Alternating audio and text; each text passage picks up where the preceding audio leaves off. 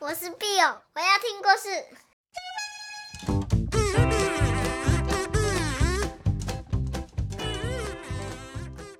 Hello，小朋友，你们今天好吗？我是 Bill 妈咪，Bill 妈咪今天要继续跟你们说《青蛙太空迷航记》喽。你们准备好要继续冒险了吗？上次没有说完的故事，我们要开始喽。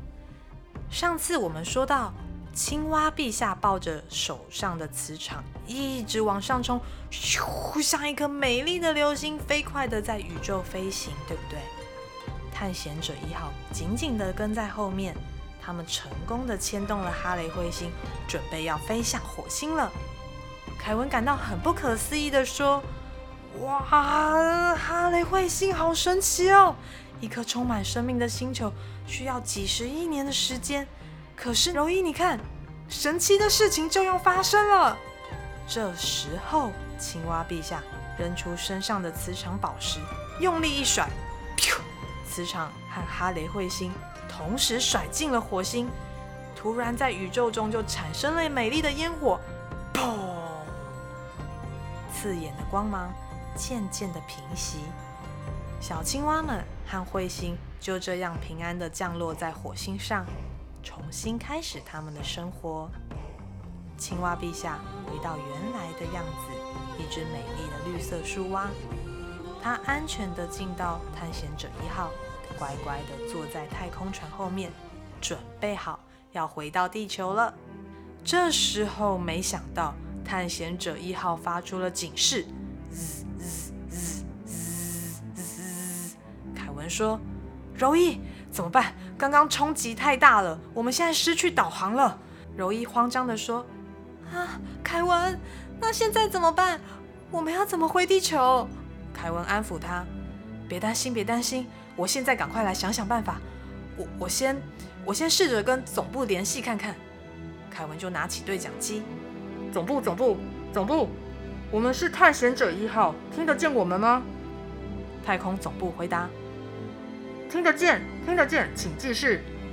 凯文说：“我们失去了导航功能，我们在太空中迷路了，无法找到地球，请求支援，请求支援，Over。”太空总部说：“好的，我们尽快给予指示。”经过了小小的等待，太空总部终于回复了：“探险者一号，请回答。探险者一号，请回答，你们听见了吗？”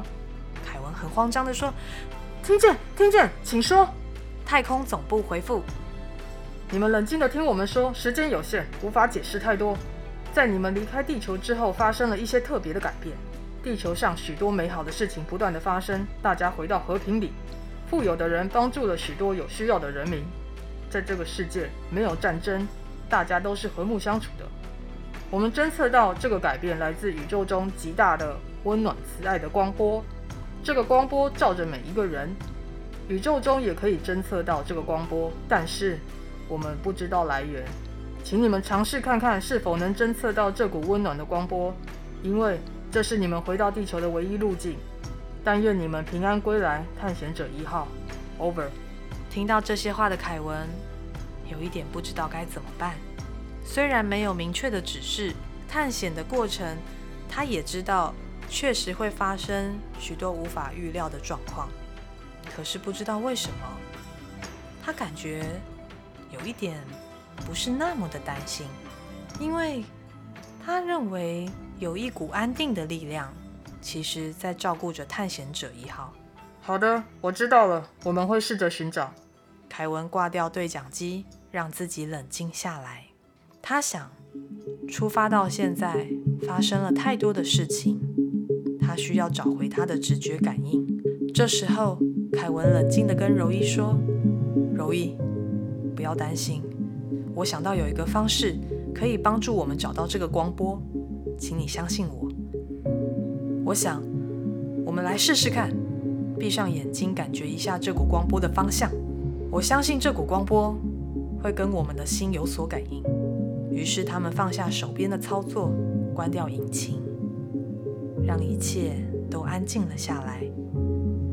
他们在宇宙中持续的飞行，渐渐的，他们感觉到一股温暖的力量吸引着他们的心。柔伊闭上眼睛，看到一幅美丽的画面。她说：“凯文，我看到了，我看到了，凯文，我们美丽的星球照亮了整个宇宙。”哎，凯文说：“嗯，太好了，我们找到了。”凯文拿起对讲机。我们是探险者一号，我们是探险者一号，我们侦测到慈爱的光波，我们可以看见，我们准备出发回程了。太空总部回复：恭喜你们，探险者一号，祝你好运。就这样，他们顺着这股强大的轨迹，带着青蛙陛下准备回到美丽的地球。他们都很期待看见地球现在的样子。回到地球的探险者一号充满了感动，他们降落在一片美丽的草原。走出太空船，他们看见好多人来迎接他们和这只青蛙。凯文看看四周，想起啊，这不是我们和奶奶一起来的太平洋水族馆吗？他就问柔伊：“柔伊，你记得这里吗？这里就是太平洋水族馆啊，上面现在写了生态环境保育教学中心。你看这些建筑。”好像是新的生态园区，诶，里面有好多不同生态和地形哦，居然有好多动物在里面，你快看！凯文感动地说：“太好了，我想人类终于找到能够保育环境以及和地球和平共处的方式了。青蛙陛下现在一定很期待赶快回到自己的家吧。”后来，在亚马逊森林里，有一只可爱的绿色青蛙。和他最爱的家人在水里游泳，这时候听到了一个开门声，是菲利爷爷。凯文精神百倍的起床，告诉爷爷：“爷爷，我做了一个非常美妙的梦哦。”好啦，你们喜欢这个故事吗？故事说完了，Bill 妈咪超级喜欢这个太空的故事。我跟 Bill 平常也很喜欢去天文馆玩。你们有去过吗？里面有太空人、太空船，还有很多宇宙中不同的星球，而且还有太空火车可以坐哦。如果你可能没有那么喜欢宇宙探险，那在地球探险也很好玩哦。B 优妈咪想要提醒大家，不管我们在哪里探险的时候，我们都要记得一边照顾，而且要尊重每一个地方。你们想想看哦，地球是我们的家。如果我们的家充满大量的垃圾、臭摸摸的味道，而且还一直被打扰，你一定也会想要搬家吧？我们吃的东西都是从地球妈妈身体长出来的。那你会在自己吃的食物里面制造脏乱吗？我想应该不会吧。那么今天的故事就说到这里喽。下次 Bill 妈咪再找好听的故事给你们听，好吗？还有啊，欢迎大家写信给 Bill 妈咪，分享你们的心情或是你们的故事，Bill 妈咪会不定时的回信给大家哟。拜拜。